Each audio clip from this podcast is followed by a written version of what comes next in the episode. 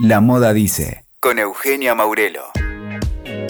Acá estamos en el episodio número 27 de La Moda Dice. Hoy quiero destacar y compartir con ustedes uno de los momentos clave de este año en el plano de la investigación académica sobre moda. Se trata de la publicación Fashion Theory hacia una teoría cultural de la moda.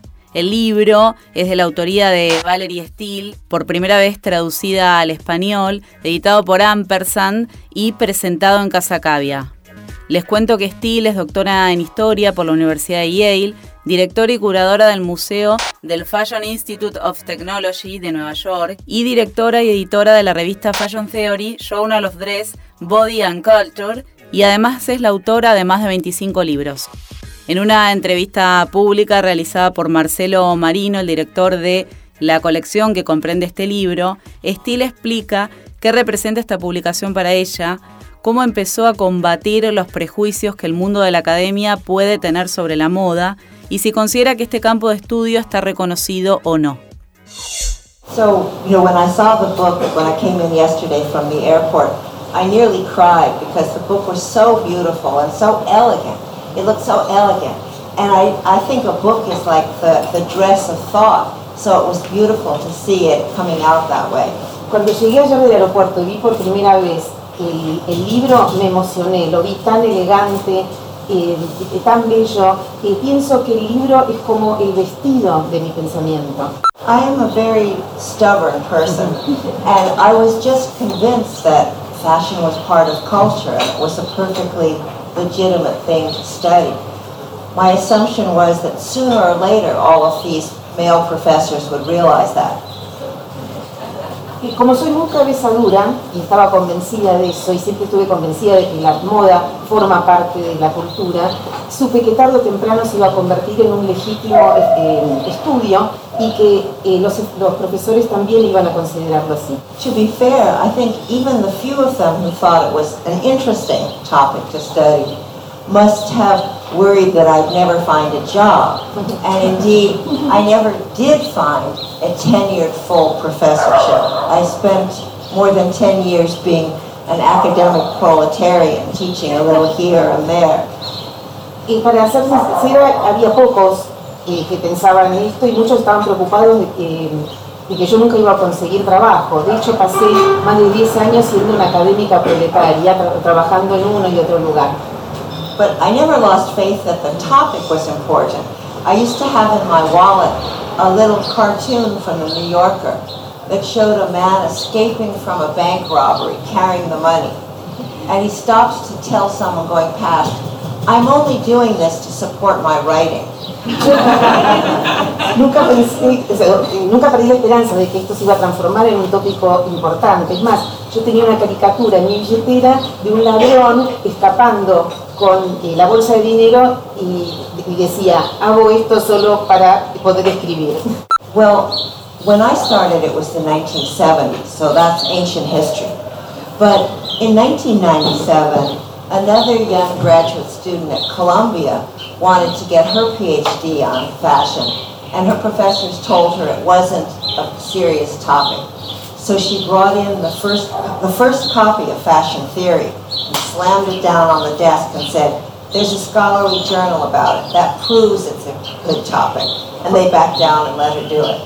Cuando empecé en los años 70, ya por la década de época oscura, esto no existía, pero en 1997 una graduada de la Universidad de Columbia eh, tuvo un doctorado en moda y eh, creo que ahí se empezó a tomar la profesión en serio. Ella me trajo una copia, me lo puso sobre el escritorio y creo que bueno, ahí eh, empezamos a buscar apoyo. And just five days ago, I was in Paris at a conference, Culture de Mode, and all of the young French scholars were talking about how in Anglo-Saxon countries we had fashion studies, but there were no études de la mode in Paris.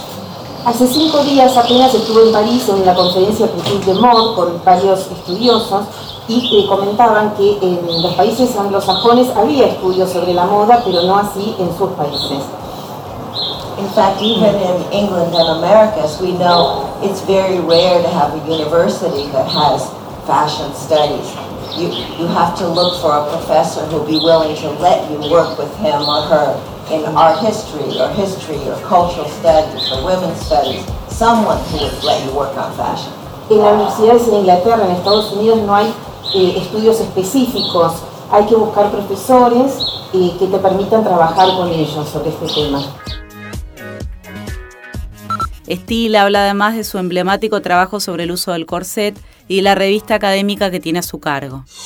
Well, it's because of the corset that I began to study fashion in the first place. Because during my, I went to graduate school to study modern European cultural and intellectual history.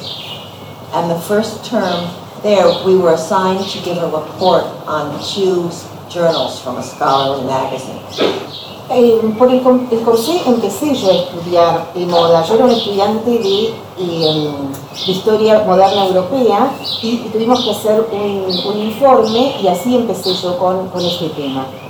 And I don't remember what I read. I think probably something on the French Revolution. But my classmate, Judy Coffin, read two articles in a feminist journal, Signs, debating the meaning of the Victorian corset. Was it oppressive to women or was it sexually liberating? And when she gave her report, it was just like a light bulb went on, and I realized fashion's part of culture. I can work on fashion history. So that changed my life. Yo ni recuerdo lo que leí para preparar ese trabajo, pero mi compañera Julie Coffin eh, leyó unos, eh, unas revistas femeninas sobre el uso del, eh, del corsé en la moda victoriana. Si era liberadora de la mujer o si la hacía más, eh, si era una, una, una prenda eh, para ser utilizada. Eso fue como que me encendió una, una luz y, y, allí empecé a, a estudiar este tema y hubo un gran cambio a partir de ese momento. What really interested me about the corset was the controversy that existed around it. For centuries, uh, almost from the beginning, the corset was criticized as being dangerous and oppressive. But very often historians wouldn't look at the evidence in any rational way. They were convinced of what they believed already, and they didn't want to be confused by the facts. La, el corsé siempre fue una prenda controversial por siglos. Eh, si era una prenda opresiva, eh, fue una. Mm, muchos historiadores eh, lo, lo, tomaron así, como una prenda opresiva, pero sin una evidencia racional que sostuviera esto. So, for example, the 19th century doctor said that corsets caused uh, crushed your liver, crushed your ribs, caused insanity, nymphomania, cancer, tuberculosis. Los doctores del siglo XIX sostenían que el uso sostenido del corsé eh, apretaba el hígado, podía causar tuberculosis, cáncer y otras enfermedades. So I worked with the doctor and with the nurse to try and analyze what evidence was being offered by these 19th century doctors. And was this evidence remotely convincing? Trabajé con médicos y con enfermeras para analizar qué evidencias tenían lo que sostenían los doctores del siglo XIX y si eran realidad, si eran verdad. Because these were, you'll recall, the same doctors who were saying that if women went to university, the blood would get sucked out of their uterus into their brain, making them infertile. Porque estos eran los mismos doctores que si decían que si las mujeres iban a la universidad, la, la sangre yendo hacia, los, hacia el cerebro les, les iba a causar infertilidad. And very often the evidence, tuberculosis, they didn't know that tuberculosis was caused by the tubercle bacillus, or they thought it, it would cause uh, crooked ribs. In fact, corsets are still used by doctors today to correct scoliosis, the curvature of the spine and the ribs. Y en ese momento no se sabía que la tuberculosis era producida por un bacilo. Y lo que se decía que, que producía una, eh, una eh, espalda con escoliosis, bueno, aún hoy se usa el, el corsé para eh, corregir esas patologías. My favorite medical report from the Lancet talked about a girl, a servant girl who died from tight lacing. But if you read the report, the ceiling of the building fell down and crushed her. I don't think it was her corset that killed her. Hay un informe médico donde dice que una, una, chica murió cuando se le estaba ajustando el corsé, pero lo que no dicen es que en realidad la muerte fue provocada porque se eh, desplomó el techo. Or scientists at the Smithsonian who used pictures of skeletons with crushed ribs to prove that women were damaged by their corset. But when I asked the age of these skeletons, it turned out the women would have been young in the 1920s and so would not have been wearing Victorian corsets. Incluso en el Smithsonian hay informes donde, eh, de esqueletos eh, deteriorados teóricamente por el uso del corsé, pero cuando averigüé son figuras del siglo de, de 1920, o sea que esto no podría haber sido así. So this it, it just continues to interest me how when people are convinced of something and they're convinced that something about fashion is bad, you can't really facts will not persuade them. Eh, eh, me, me, resulta interesante ver cómo eh, a veces nos convencemos de, de hechos y especialmente eh, con respecto a la moda y es difícil persuadirlos de que sea de otra manera. Well, I think because the corset is sort of a, takes the form of the female body with its sexually dimorphic curves, and because it's a garment which was almost exclusively worn by women, some men wore corsets, but not many. Much of the prejudice uh, against women became also um, directed onto the corset and fashion. Y creo que, eh, porque, creo que porque la, la, el corsé toma la forma femenina, es una forma dimórfica y fue utilizada principalmente por mujeres, aunque hay algunos hombres que lo han usado, creo que el prejuicio se extiende hacia la figura de la mujer. For example, one, one 19th century dress reformer said that only women and savages wore bright colors and jewelry, that men had given up piercing holes in their ears and wearing colorful clothes, and that women should just grow up and be like men.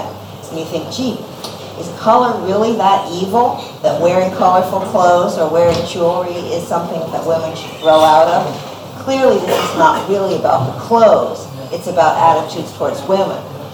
En el siglo XIX, un modisto dijo que solo las mujeres y los salvajes podrían utilizar eh, color fuerte y, colgarse todas esas eh, eh, esa joyería. Entonces creo que el, no es un prejuicio hacia las prendas, sino que se hace extensivo hacia quienes los usan. The corset was very well received. It got a lot of reviews. Uh, it's been translated into Chinese, which is kind of an odd thing, and into Russian. Um, it's been bought by people ranging from um, Donatella Versace to I recently met a young Italian man who had been wearing a corset himself for 10 years and who said this was the first book which uh, treated the of objectively. As you can imagine, he faced huge prejudice from his family for deciding he wanted to wear a corset. El, libro sobre el corset tuvo una eh, muy buena acogida, tuvo muy buenas críticas, fue eh, traducido al chino, cosa extraña, incluso al ruso, eh, y fue eh, comprada desde, eh, el libro fue comprado desde Donatella Versace hasta un joven que, que me comentó que había usado eh, corsé durante 10 años en contra de la opinión de su familia y que por primera vez veía que eh, esta prenda era un eh, objeto de un estudio serio. Well, I was at a, a costume studies conference and a publisher approached me and asked if I would be on her editorial committee to choose books to publish. Yo estaba en una conferencia eh, sobre moda y una editora se, se, acercó y me preguntó si quería participar eh, eh, con sus trabajos. I said, sure, but you're a small publisher. You, there are not that many good books on fashion. You may not get the ones you want. What you really need is, what we really need in the field is a, a peer-reviewed scholarly journal of fashion studies So if someone is beginning a book, they can publish a first chapter or an essay in this journal. Y yo le dije, bueno, ustedes son una editorial eh, pequeña. Nosotros creo que lo que necesitamos es una revista eh, donde todos los pares eh, eh participen. Y entonces así eh, escribimos el primer capítulo de esto. And the idea was to have fashion defined not as trendy, uh, ruling class female dress, but rather as um, anything related to the embodied identity. So it could be hairstyles, tattoos, uh, street style, all of that will be considered fashion too.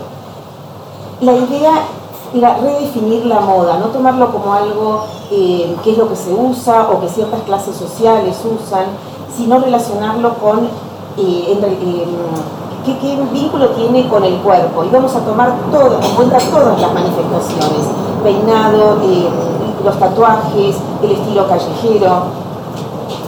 So, um, for many years it was the only scholarly magazine. Now there are others as well, which is great.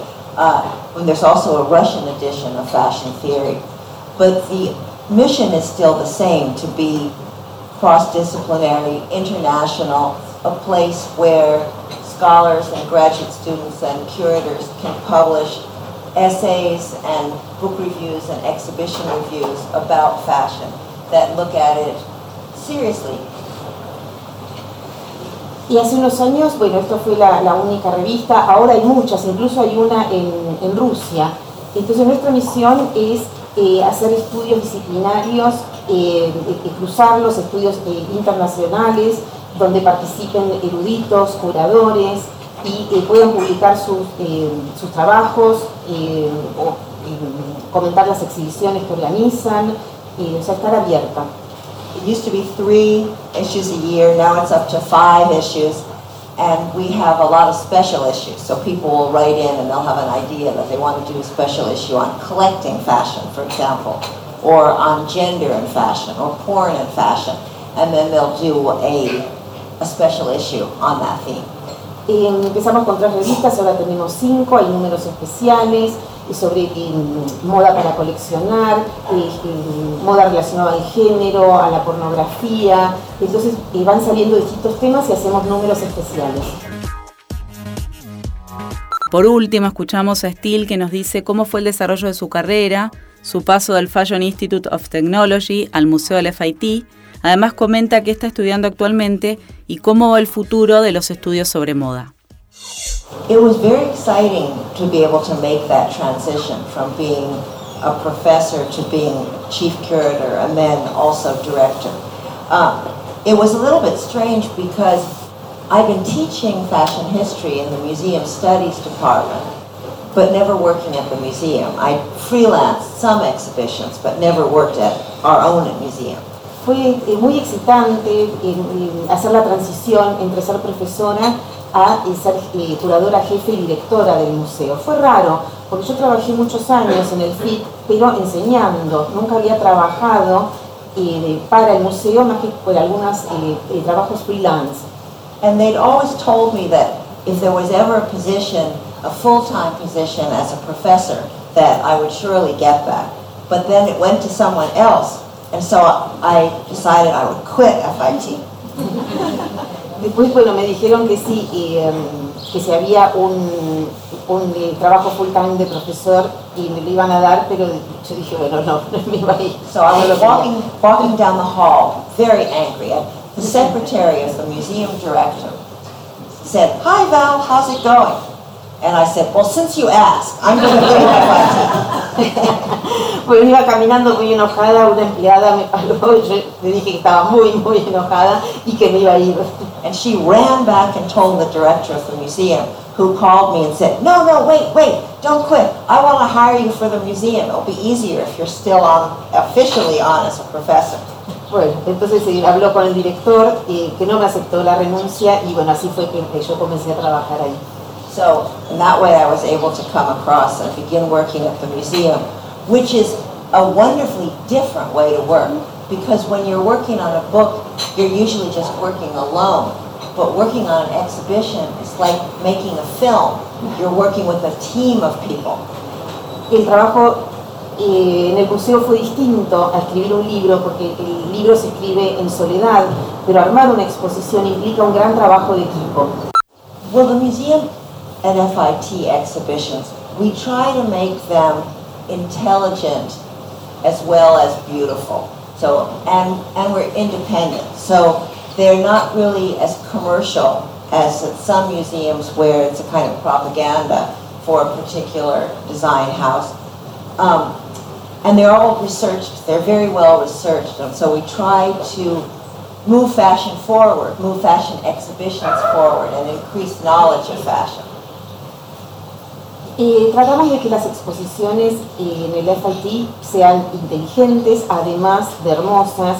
Eh, trabajamos en forma independiente, no estamos eh, relacionados con eh, propaganda de tipo comercial y, eh, y, y todas las exposiciones están sostenidas por un gran trabajo de, de investigación previa. So when I first came, I had to do five exhibitions a year, pretty much by myself, which is insane. Um, but now I've built a really great team at the museum, and so I only do usually one show a year, uh, and then the other curators do the other three exhibitions, because we do four shows a year. El primer año hicimos cinco exposiciones, lo cual fue eh, muy, muy, muy loco, pero ahora tengo un gran equipo de curadores, yo hago una por año y los, y, em, los otros curadores hacen el resto, hacemos cuatro al año. I was very, very fortunate at Yale. I sneaked over from the history department to art history to study with Professor Jules Brown, who was one of the leaders of material culture studies, where you interpret the object. And so one of the first things I did was to go to look at Victorian dress and corset in a museum collection, and then try and analyze by looking at it what it meant. So one important thing over the years was that I measured many hundreds of corsets, and not just around the waist, but around the bust and the hips to see what was the smallest size waist you were finding. And so many of the stories about 13 and 14 inch waists were just not being supported by the evidence. Corsets were tended to be produced in sizes that, if you laced it all the way closed, from 18 inches to 32 inches at the waist. Yo tuve mucha suerte de conocer en Yale al eh, profesor Jules, Jules, eh, Brown, que él eh, trabajaba sobre estudios eh, de materiales concretos, me enseñó a interpretar un objeto. Vimos eh, muchos corsés de la época victoriana, analizamos, los medimos, eh, medimos el, busto, la cintura, eh, y buscamos las evidencias históricas. Eh, eh, o sea, cuán real había sobre las medidas que se hablaban antes del corsé, si eran de 13 o 14 pulgadas, de 18, de 32. Hicimos eh, eh, muchas mediciones sobre eh, el material concreto. So the whole history of modern fashion studies is partly divided between university academics and curators at museums. And the curators sometimes think, those professors really don't know anything about fashion. They've never handled it. And the professors think, those curators are pretty dumb. They don't really read any theory at all. But in fact, you need both. You need to be thinking at a high level, but also have concrete knowledge of the garments themselves. La historia de la moda entonces se divide entre la posición universitaria, los profesores y los curadores. Y eh, unos dicen que eh, los otros no saben nada y bueno, y viceversa. Pero eh, se necesita trabajar a dos niveles, a nivel más intelectual y nivel concreto también. Well, my friend Richard Martin once said to me, Val, we always all write the same book, don't we? Over and over. Mi amigo Richard Martin una vez me dijo, Val, ¿no te parece que siempre estamos escribiendo el mismo libro? And Richard's book that he kept writing over and over was that fashion was art. El libro que él escribía siempre es que la moda es arte. And for me, what interested me was always the relation between fashion and the body, sexuality, gender, identity. Para mí la relación, lo que siempre más me interesó en la moda es la relación del cuerpo con la sexualidad, con la identidad.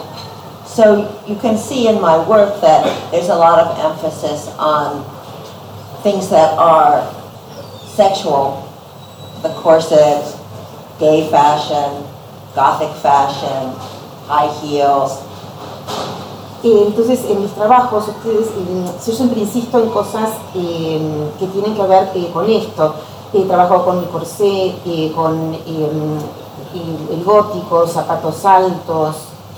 So one project, but it's a couple of years out, I would like to do a big exhibition about fashion and psychoanalysis, looking into what fashion could tell us about the, the, our dreams and desires, of unconscious thinking about fashion. Una exposición que me gustaría hacer es la relación de moda con psicoanálisis y, y um, investigar las y relaciones eh, de la moda con los sueños, con nuestros deseos inconscientes.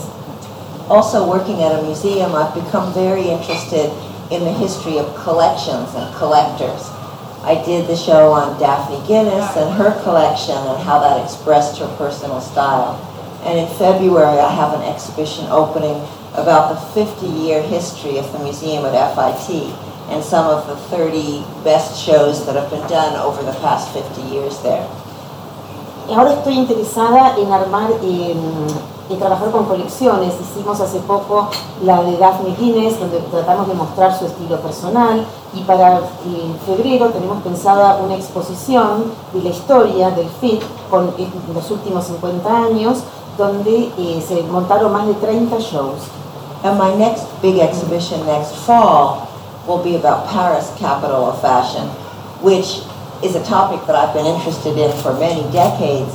But now that the idea of fashion cities and fashion capitals has spread throughout the world and everybody's having a fashion week, I think it's become even more interesting to figure out why, after 350 years, is Paris still really sort of first among equals of the big fashion cities.